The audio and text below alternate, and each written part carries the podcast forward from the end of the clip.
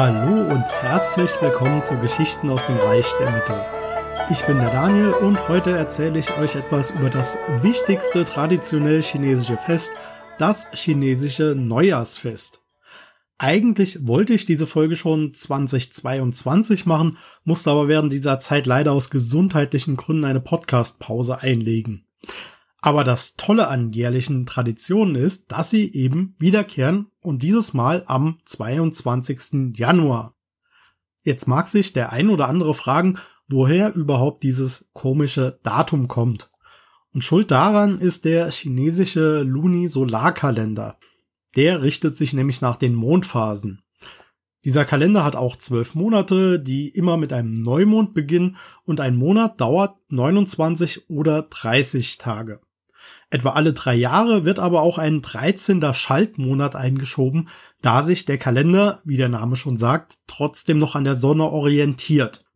Heute benutzt man auch in China den gregorianischen Kalender, den wir ja auch benutzen. Der chinesische Kalender wird aber immer noch benutzt, um das Datum für traditionelle Feiertage zu bestimmen.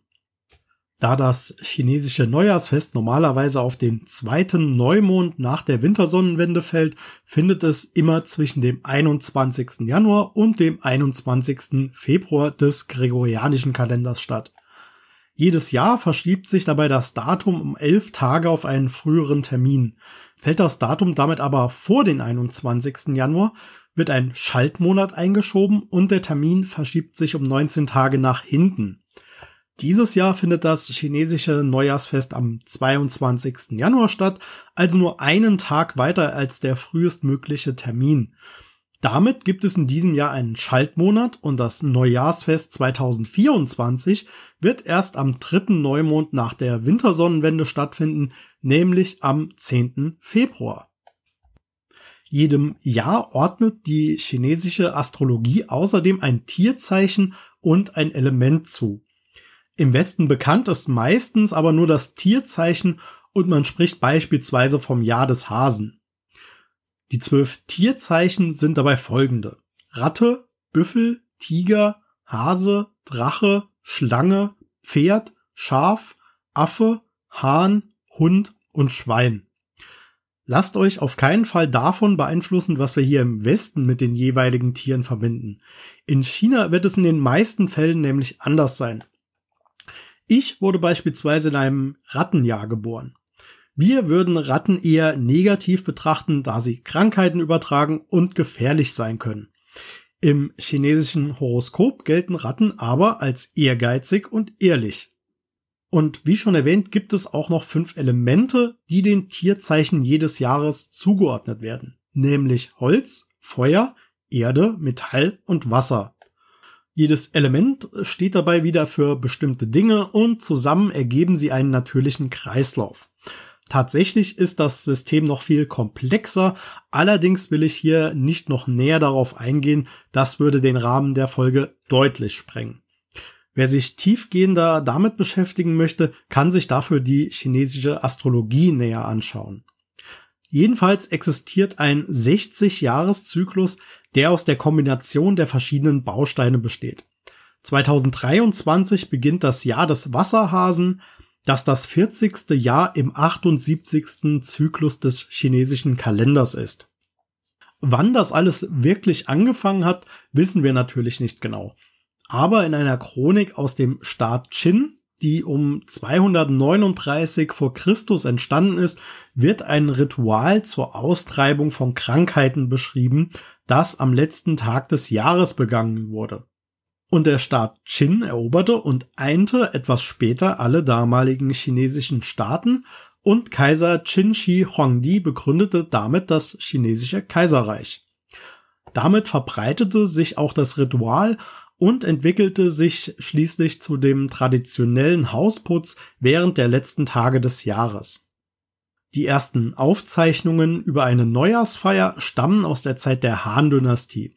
Im Buch Simin Yueling beschreibt Autor Cui Shi die Ehrung der Ahnen und die Zusammenkunft der Familie am ersten Tag des neuen Jahres.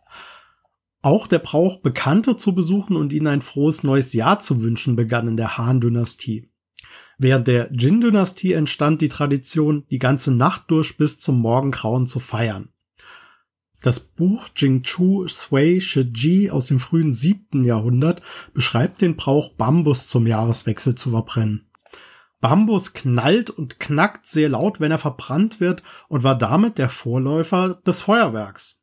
Man wollte damit auch damals schon die bösen Geister vertreiben. Während der Tang-Dynastie begann angeblich Kaiser Taizong die Tradition, Grußkarten zum neuen Jahr zu versenden, als er seinen Ministern goldene Blätter mit den Worten Die ganze Nation feiert zusammen schickte. Der Brauch, den Kindern Geld zum neuen Jahr zu schenken, begann schon während der Song-Dynastie. Dort schreibt der Autor des Buchs Wulin Jiushi, dass die Konkubinen des Kaisers Geldgeschenke für die Prinzen und Prinzessinnen vorbereiteten, um ihnen ein langes Leben zu wünschen. In der Ming-Dynastie wurden dann die Jiaozi, also chinesische Knödel, zum Neujahrsbrauch. Ein paar davon waren mit einer Silbermünze gefüllt, die für den Finder ein Jahr voller Glück bedeuteten. Auch heute folgt man noch diesem Brauch, man füllt die Jiaozi allerdings mit Datteln oder Süßigkeiten statt mit Münzen. 1928 schließlich versuchte die damalige Kuomintang-Regierung das chinesische Neujahrsfest auf den 1. Januar des gregorianischen Kalenders zu legen. Das scheiterte aber an massiven Protesten der Bevölkerung. 1967 schaffte die kommunistische Regierung der Volksrepublik China im Rahmen der Kulturrevolution die öffentlichen Festlichkeiten zum chinesischen Neujahr ab. Aber auch das wurde 1980 wieder rückgängig gemacht. Natürlich gibt es zum chinesischen Neujahrsfest auch eine mythische Geschichte und nachdem wir jetzt etwas zur tatsächlichen Geschichte gehört haben, möchte ich euch auch die nicht vorenthalten. Der Legende nach tauchte während des Frühlingsfestes jedes Jahr ein Monster namens Nien in einem Dorf auf. Dieses Monster kam in der Nacht in die Häuser der Menschen und fraß diese auf, vor allem Kinder. Deshalb entschieden sich die Menschen dazu, sich vor dem Monster zu verstecken, das daraufhin die leeren Häuser verwüstete. Das war zwar nicht die optimale Lösung, aber immer noch besser als die Toten zu beklagen. Eines Tages kam dann ein alter Mann in das Dorf und hörte die Geschichte der Dörfler und von ihrem Plan, sich zu verstecken. Der alte Mann sagte daraufhin, er werde das Dorf in dieser Nacht bewachen und die Bestie vertreiben und niemand müsste sich mehr verstecken. Doch die Menschen des Dorfs hatten zu viel Angst und versteckten sich trotzdem. Als sie am nächsten Morgen in ihr Dorf zurückkehrten, fanden sie es mit rotem Papier und Laternen dekoriert und überall verstreut lagen die Überreste von Feuerwerk herum. Außerdem war kein einziges Haus zerstört oder verwüstet worden. Die Dörfler ahnten, dass Nien Angst vor der Farbe Rot und dem Lärm des Feuerwerks hatte.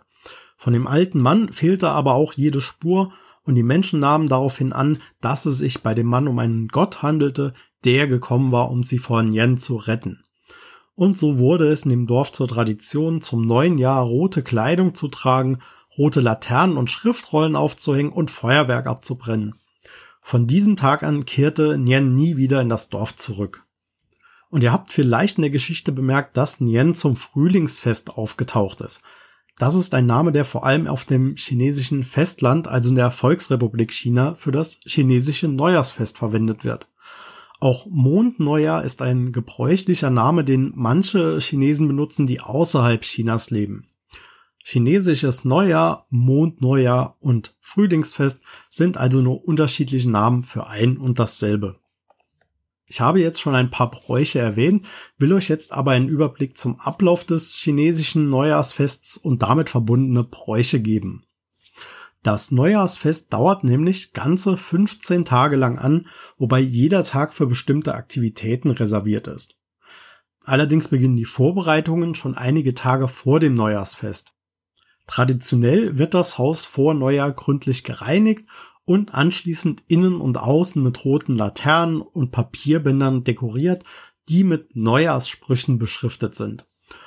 Rot ist nicht nur die Farbe, vor der sich Nien fürchtet, sondern steht auch für Glück, Freude und Wohlstand in China. Außerdem geht man zum Friseur, kauft sich neue Kleidung und erneuert das ein oder andere im Haus, denn ein neues Jahr steht auch immer für Erneuerung. Eine weitere Tradition vor Neujahr ist die Opferung von süßem Klebreis oder Süßigkeiten an den Küchengott Cao Jun, der das Haus sieben Tage vor Neujahr verlässt, um dem Jadekaiser über das vergangene Jahr zu berichten. Und man will natürlich, dass Cao Jun nur Gutes berichtet. Vier Tage nach Neujahr kehrt er dann auch wieder in das Haus zurück und wird mit Tee und Früchten empfangen. Am letzten Tag des Jahres kommt dann die Familie zu einem großen Festessen beim ältesten Familienmitglied zusammen.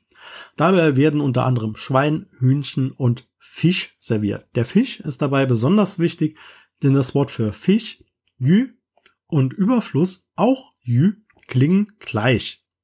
Deshalb darf der Fisch auch nicht ganz aufgegessen werden, da man den Überfluss und damit Wohlstand nicht ganz aufbrauchen möchte.